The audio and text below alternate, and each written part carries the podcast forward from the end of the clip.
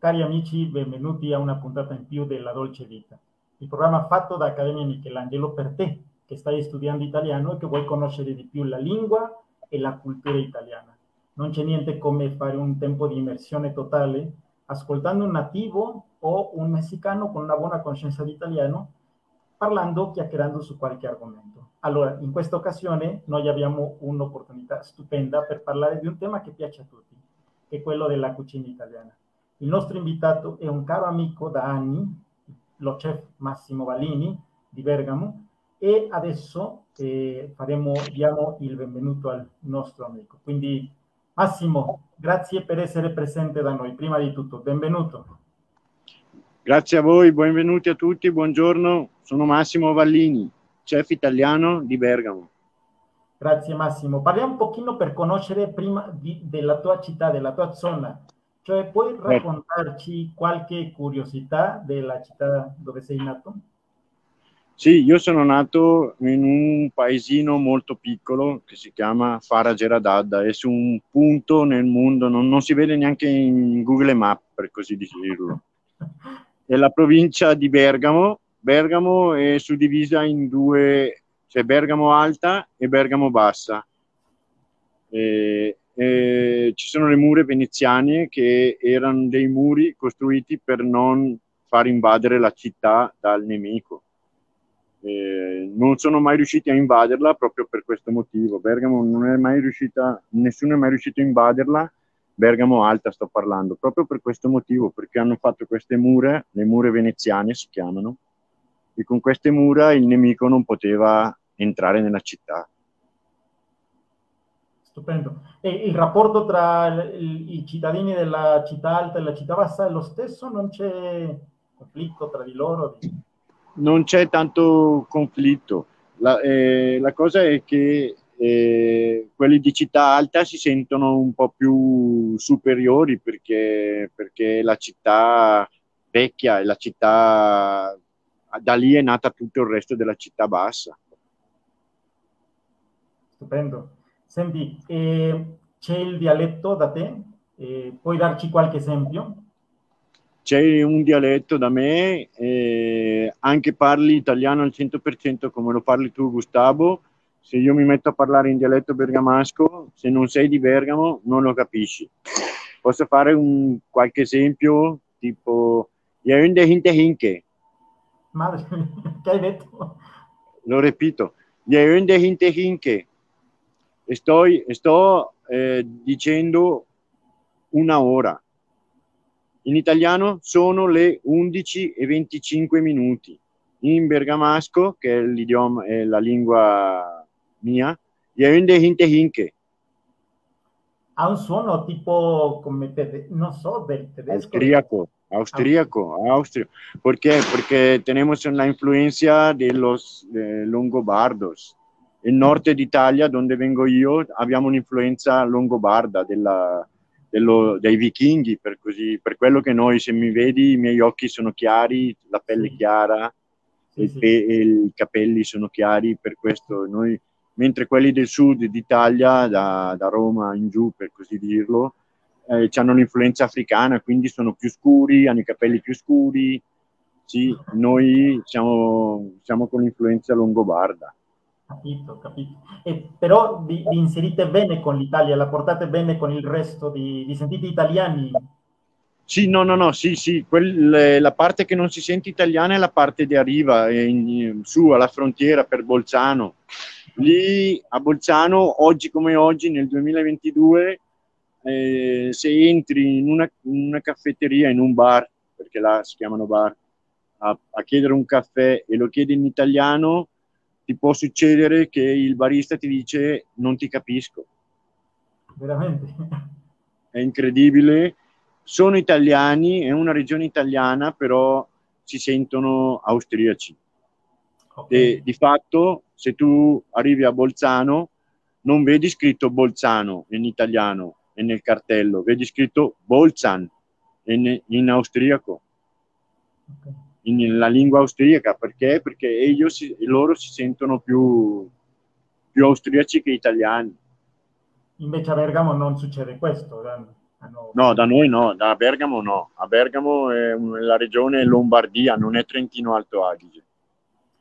Siamo, un, siamo, la regione che anche noi confiniamo con la Svizzera.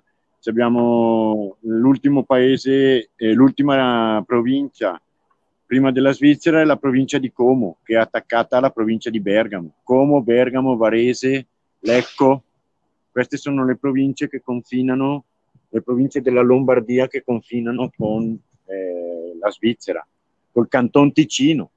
Come sapete in Svizzera ci sono tre lingue, c'è la parte che va verso la Germania e, e, e? Eh, tedesco, la parte della Francia è francese e questa parte, la parte del Ticino che confina con l'Italia, parlano italiano. Ok, ok, grazie per da- disegnare questa mappa. Salvatore Bortoloni ti, ti invia saluti, ciao a tutti. Grazie, ciao, benvenuto al programma. Senti, ehm, infatti voi avete qualche storia con l'unificazione d'Italia, no? La, perciò è chiamata la città dei mille, e così hai, hai... La città dei mille da dove viene? Da Giuseppe Garibaldi, Poi è stato Garibaldi con mille persone, per quello la città dei mille perché praticamente sto signore, sto Giuseppe Garibaldi, un, ha unito l'Italia, lui con altre mille persone, cioè era un esercito entro, per così dirlo, era un esercito di mille persone. Ok, quindi se, se c'è stata poi una, un'Italia come tale unificata è anche per la collaborazione dei bergamaschi, voi siete stati... Prima, prima di Giuseppe Garibaldi l'Italia era divisa in, casado, in casati, c'era il casato di, di, Napoli, il casato di Roma, il casato di Venezia, il casato di Torino, c'erano vari casati, sì, era, l'Italia era divisa in 7-8 casati, si uh-huh. chiamano così casati, era famiglia, eh, come può dire, era un casato, non, non saprei tradurlo neanche in spagnolo questa parola, la verità. Ok, ok e poi finalmente vi, vi siete unificati. Questo, questo è, Quando è arrivato Garibaldi ha unificato, praticamente ha fatto diventare l'Italia Italia quella che conosciamo al giorno d'oggi. Stupendo. Mentre ecco, prima grazie. non era Italia, era casato, il casato di Napoli, il casato di Roma, il casato di Venezia e così eccetera eccetera. Perfetto. Bene, grazie per questo sguardo alla tua regione e ora parliamo di te, della tua storia. Tu sei uno chef, come ti sei deciso a prendere questa strada? Io sono chef da 30 i 32 anni. Ho studiato in una scuola che si chiama San Pellegrino, esattamente come l'acqua.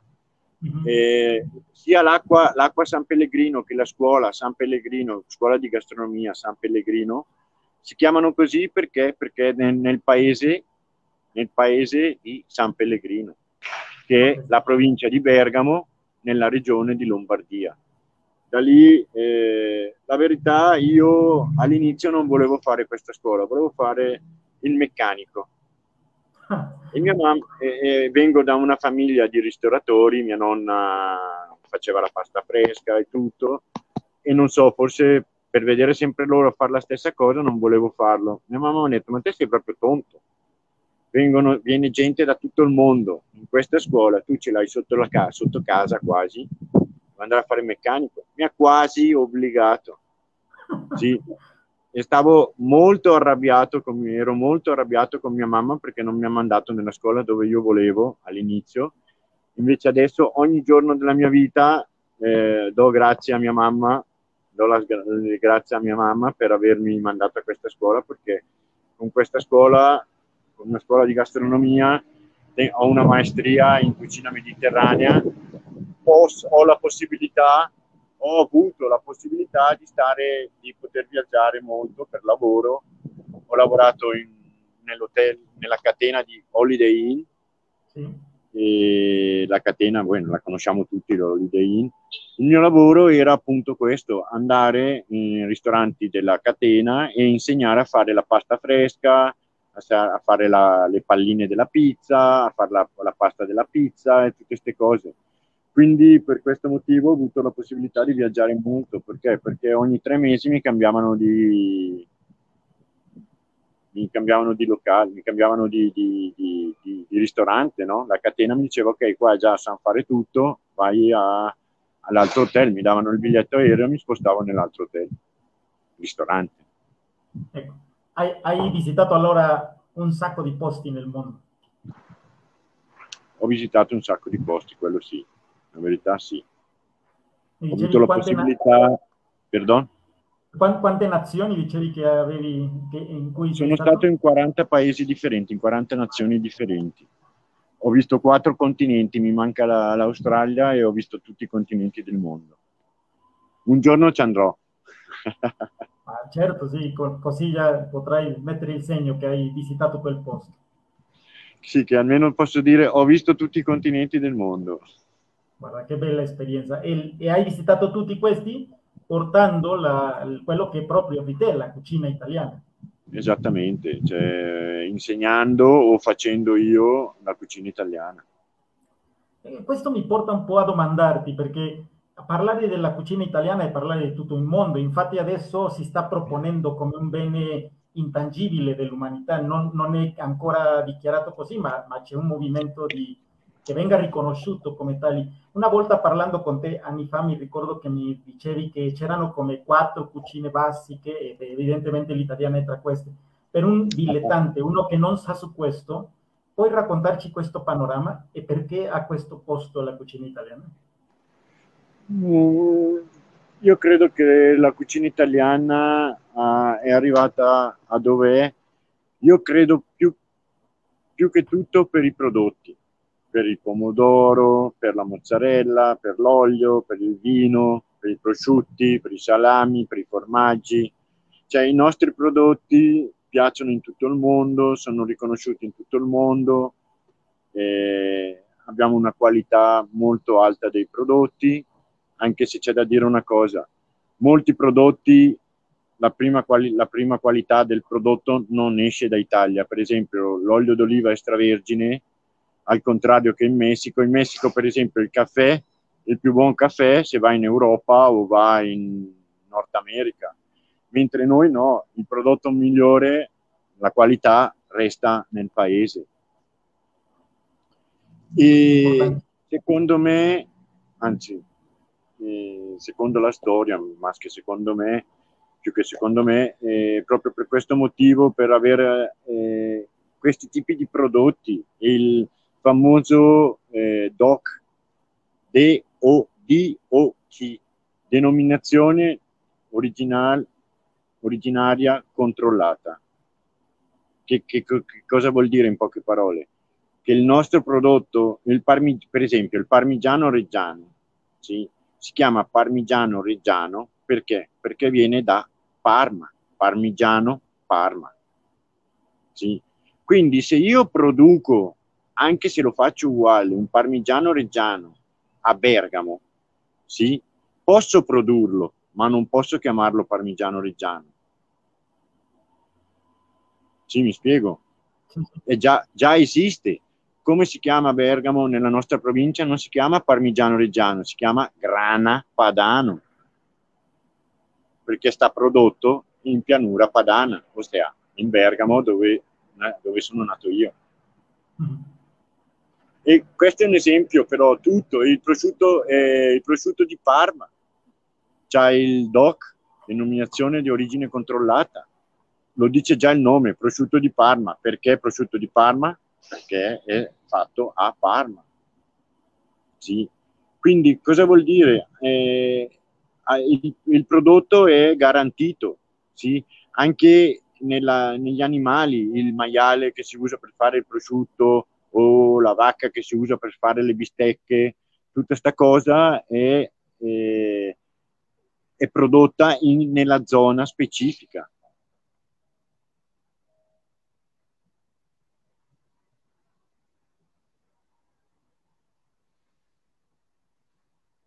Per quello abbiamo questi, eh, questi prodotti e si chiamano eh, la denominazione di origine controllata.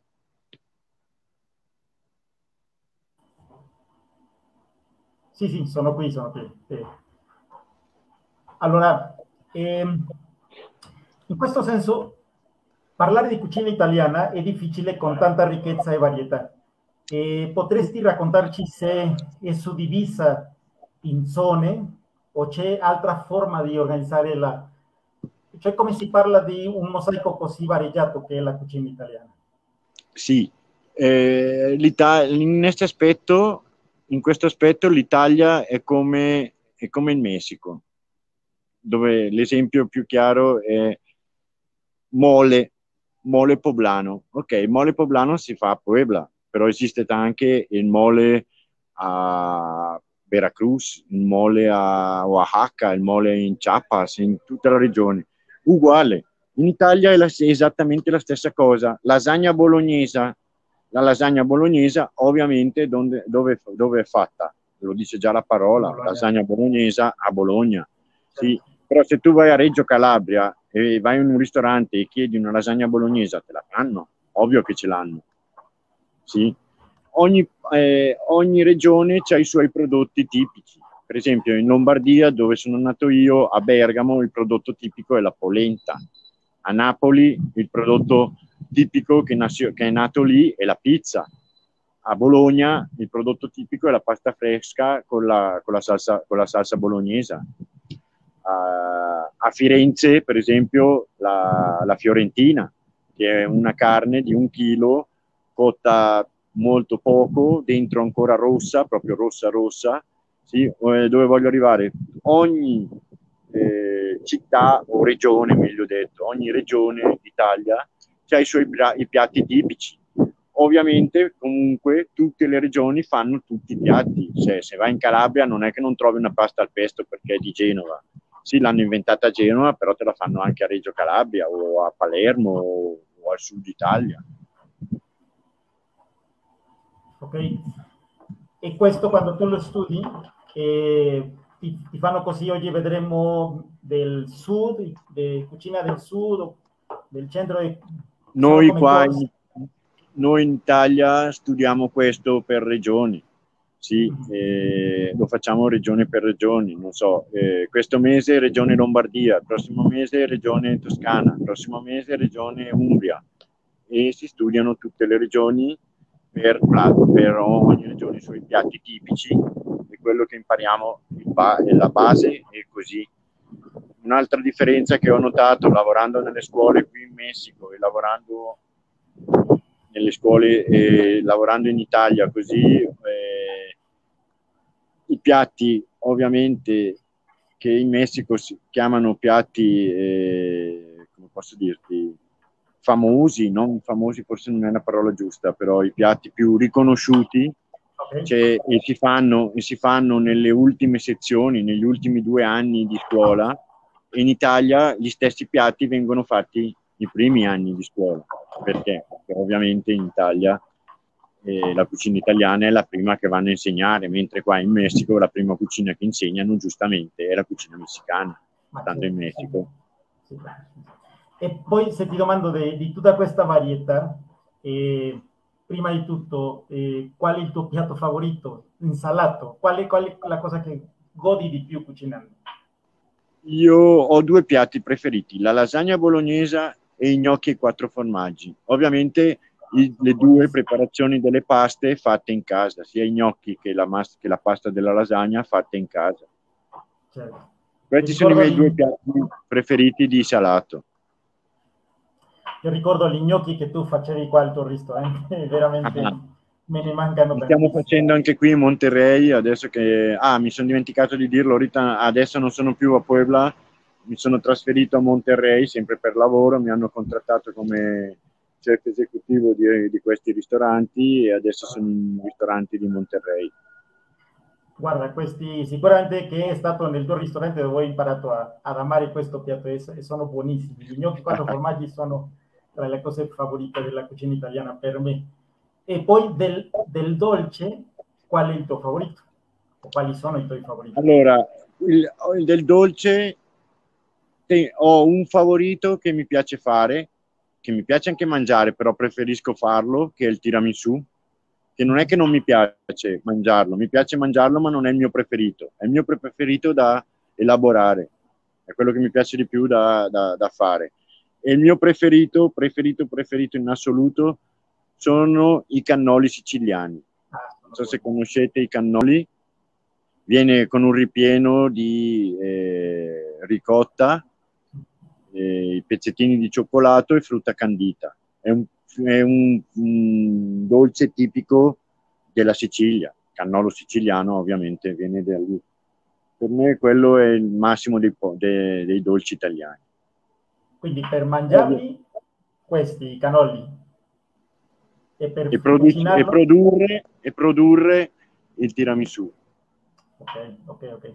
Io, io Una cosa molto curiosa del tiramisù, il tiramisù non si cucina, è tutto in freddo. Ci sono vari ingredienti, c'è l'uovo, il mascarpone, il caffè, eh, la, la, i savoiardi, però tutto viene eh, freddo, non, tutto viene crudo, non si cucina. È una curiosità del tiramisù. Ok, ok. Ricordo anche quando tu facevi i corsi di cucina italiana per gli studenti di accademia e, e abbiamo avuto questa, questa opportunità di, di, condividerne alcuni. E questo è interessante, vedere il, il, processo, anche la tua pazienza, come stavi insegnando alle persone. A te piace insegnare la cucina? Sì, a me sì, a me veramente.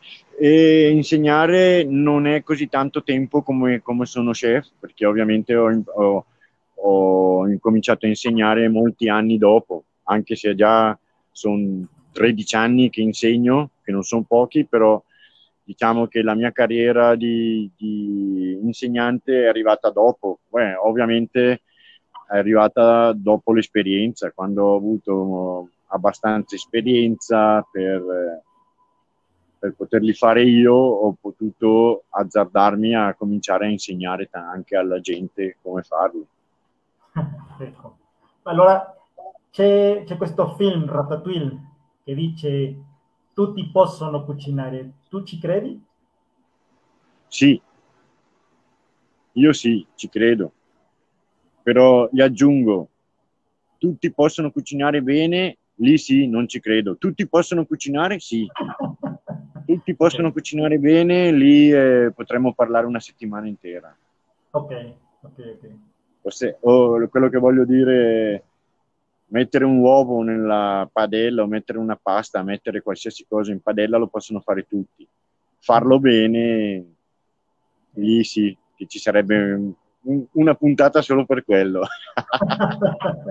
eh, sicuramente tu potresti darci tanti consigli per, per come cucinare. Sarebbe interessante se i, i, gli amici che ci stanno guardando possono condividere i vostri piatti favoriti, quali sono e, oppure quali vorresti cucinare, imparare a cucinare. Questo sarebbe interessante conoscere da voi. Vorrei domandarti una cosa, eh, che stai facendo a Monterrey? Cioè hai detto adesso hai aperto questo, eh, questo tema, eh, qual è la tua esperienza là? A qua a Monterrey, mh, eh, ristoranti italiani sì, eh, che cercavano un chef esecutivo con esperienza che poteva insegnare e eh, mettersi come, come capo della, della, cucina. Cercavano una persona con esperienza e ovviamente cercavano un italiano, un chef italiano e tutto. E mi, hanno, mi hanno fatto una bella offerta e ho deciso di cambiare città e venire a Monterrey a, a lavorare. In poche parole, qua io ho una figura, sono il chef esecutivo dei, dei ristoranti.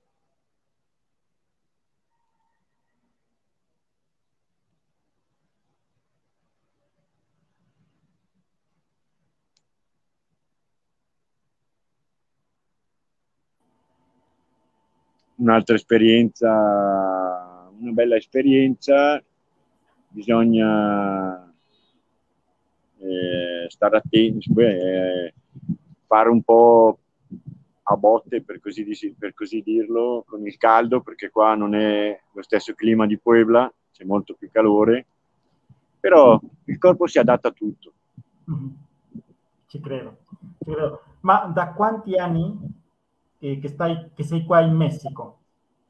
In Messico sono da eh, 14, 13 anni, 13 anni. Eh, la scelta di stare in Messico è molto facile. Mi sono sposato con una, eh, con una donna di Puebla, quindi che beh, tu Gustavo la conosci molto bene, mia moglie si chiama Barbara, Infatti eh, inviamo tantissimi saluti a Bar. Buonissima ah, grazie. grazie. E quindi per questo ho deciso di, di stabilirmi in Messico. Ok. Parlaci un pochino di, della cultura, tu, cioè per te, perché questo programma tenta di essere come, come questo ponte, questo dialogo tra la cultura messicana e la cultura italiana. Quindi anche per noi è bello sapere come ci vede, come ci guarda un italiano. Quali sono magari le curiosità, le cose che per te ancora ti fanno ridere di, della cultura messicana, cioè che ti risultano curiose? Guarda, eh, a comparazione di tanti posti dove sono stato, la cultura messicana è molto, simila, è molto simile alla cultura, eh, alla cultura italiana. Perché? Perché anche per, per la lingua, visto che um, le, le, due lingue sono latine e l'italiano come lo spagnolo eh, sono cultura latina. Quindi non dico che sia uguale, però non ci sono tante, tante, tante differenze come altre culture, non so, come la cultura africana o come la, la cultura asiatica, che sono totalmente due cose differenti dalla cultura italiana. La cultura eh, eh, messicana, a me quello che mi fa ridere, più che mi fa ridere, non saprei dire se ridere o che cosa, o che mi lascia lì un po' perplesso, è l'albur che, qui, che si usa qui in Messico. 13 anni qua, io quando cominciano a parlarmi che fanno albur, non capisco niente. E quello mi fa ridere, perché dico, possibile che 20 anni che parlino spagnolo 13 anni che sto in Messico e non riesco ancora a capire l'albur messicano.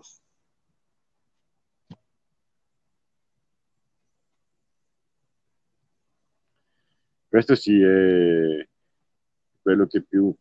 E come stavo dicendo anche prima, nella, nella cultura, nel cibo, eh, io vedo una cultura molto... Ovvio, sono, due, sono piatti completamente differenti, quelli messicani da quelli italiani, però vedo un, mi assomigliano perché uguale ogni stato messicano ha i suoi piatti, sì, i suoi piatti ben definiti, però io posso trovare un mole, come dicevo prima, in qualsiasi stato, sì, uguale che in Italia. Eh, in questo culturalmente sono eh, simili.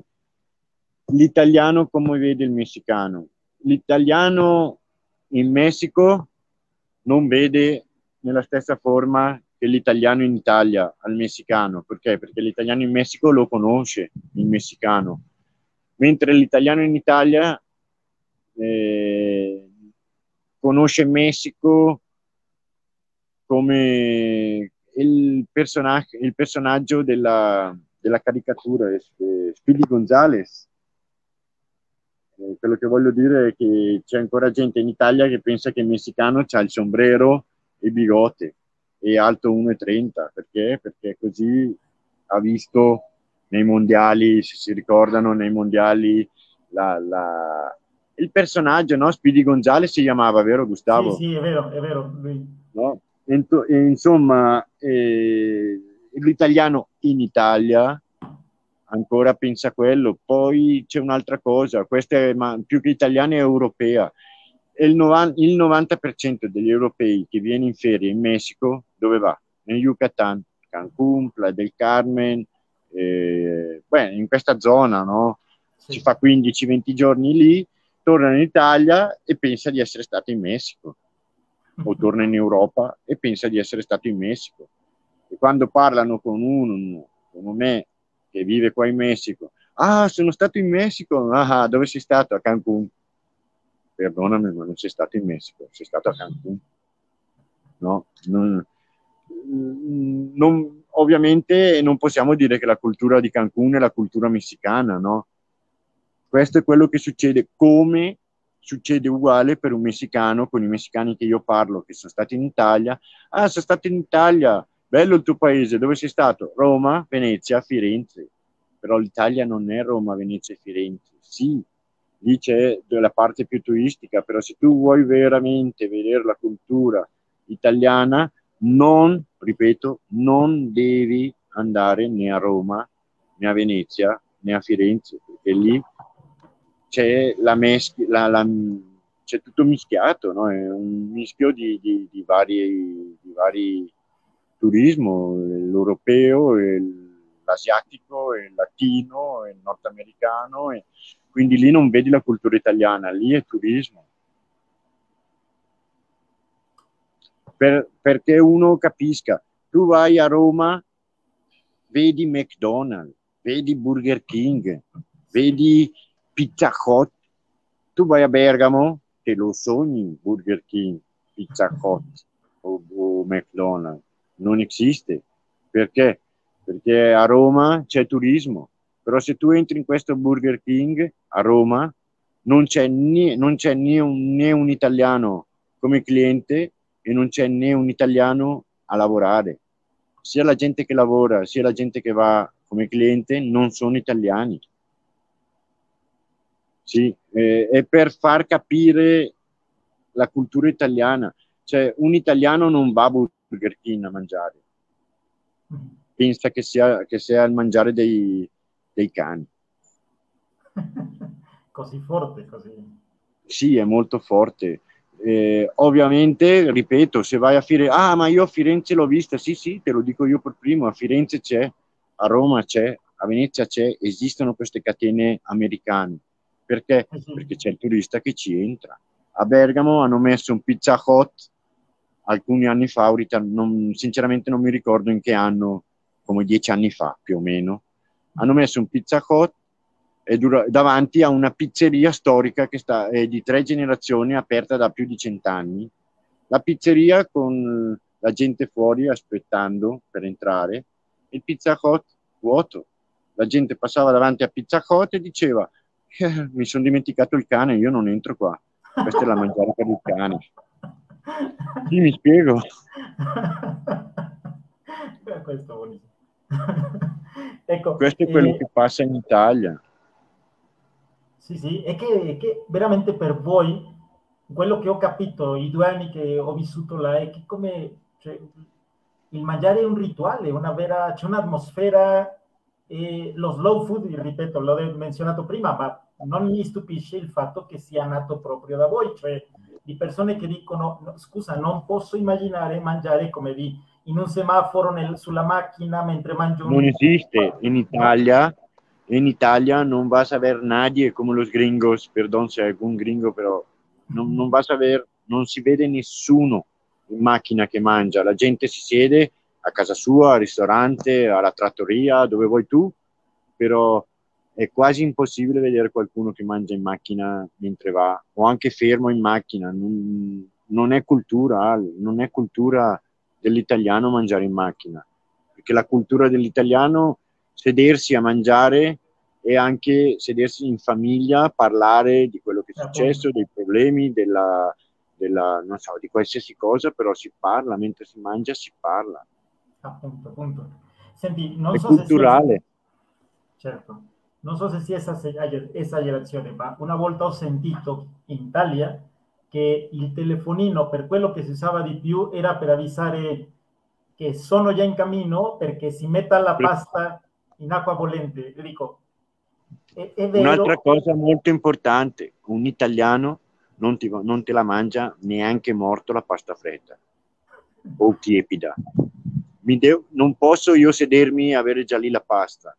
Mi siedo e mi porti la pasta e deve fumare, deve uscire il fumo dalla pasta. Non può essere la pasta così eh, tiepida. Come fanno qua, no? ah la riscaldo, no, in Italia questo non, non succede. Cioè, il mangiare è quasi sacro. Eh, appunto, sì.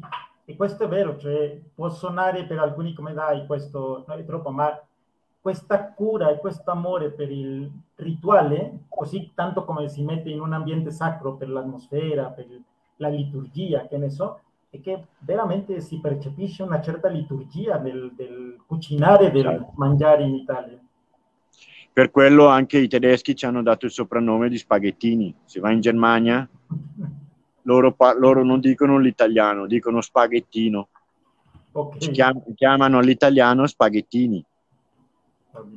Per questo, il motivo è quello, perché? Perché culturalmente noi abbiamo una cultura nel cibo che è sacra.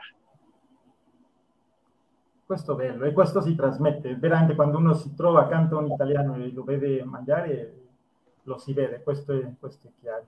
Un punto che volevo, eh, che volevo dire, la cucina italiana è riconosciuta a tutto il mondo, Uh-huh. Questo sì, è buona e tutto, ma è molto, molto semplice. Ovvio, devi sapere la ricetta, però è molto semplice. Miei, il mio rispetto, mi tolgo il cappello per i chef messicani. La cucina messicana, delle, di tutte quelle che conosco io, per me è la più elaborata, la più difficile. Per esempio, per, per farla, per, perché mi, mi, mi, capiscono tutti, per fare un, un chile in nogada, sì? devi capearlo, devi freirlo, devi eh, yervir, ossia, cioè, devi fare quattro, eh, quattro cozio, co, cozioni differenti sì, per poter fare un piatto. Nel, nei piatti italiani questo non esiste, un, una cozione però per un piatto. È molto più semplice, molto meno elaborata. Interessante questo anche fare questo paragone sempre solo chi ha questo sguardo per tutte e due può, sì. può farlo. Io ve- vedendo varie cucine differenti posso notare queste cose, no? ovviamente essendo de- eh, sono del mestiere, scusatemi se a volte ci metto qualche parola in spagnolo, però eh, gli anni in Messico si sentono e senza volere non la dico perché credo che non mi capite, non, la dico perché mi viene spontaneo dirla. Gli anni in Messico, la moglie messicana, il figlio che anche lui parla più, messi, eh, più spagnolo che italiano, quindi anche senza volerlo mi vengono parole in, in spagnolo, quindi una, una discolpa, una, eh, mi scuso se, mi, sa, se mi viene qualche parola in spagnolo.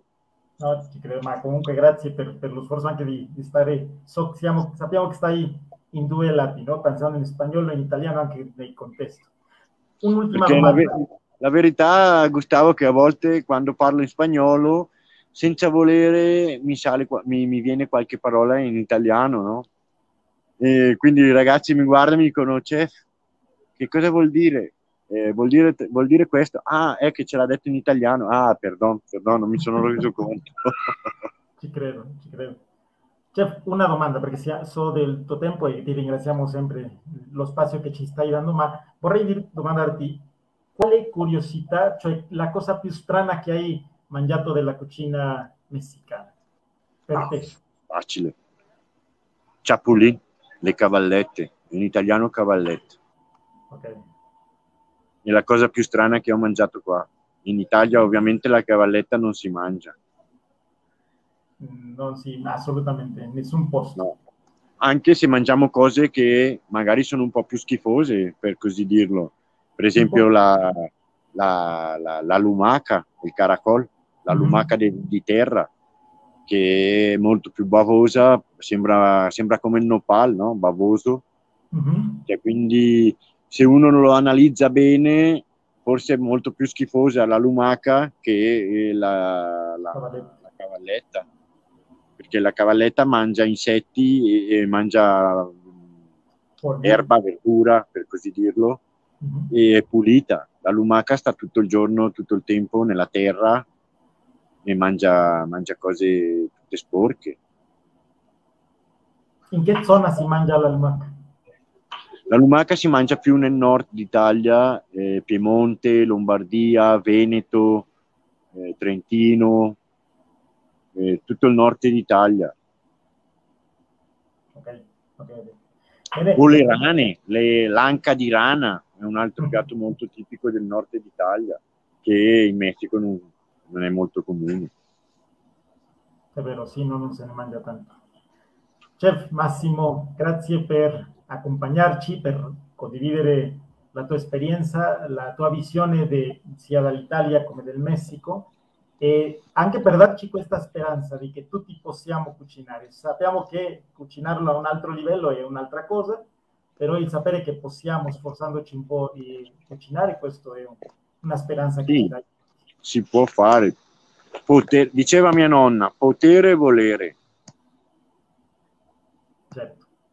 Se uno vuole può, se non vuoi, se uno non vuole io te lo posso spiegare un milione di volte, ma se non vuoi farlo posso spiegartelo anche 10 milioni di volte. E, no, e non va, esattamente.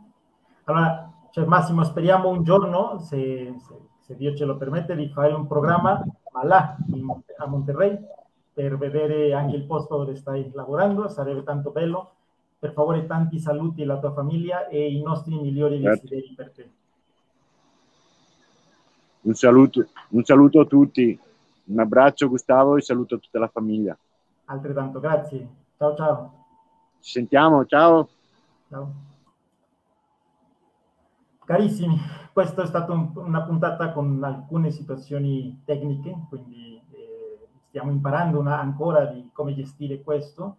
E infatti avevamo un, una testimonianza di Chris che per qualche ragione adesso non sta correndo, quindi la prossima settimana, Dio piacendo, vi mostreremo quello che ha preparato lei, perché ci condivide come, come conoscere l'italiano ha avuto un impatto positivo nella sua vita.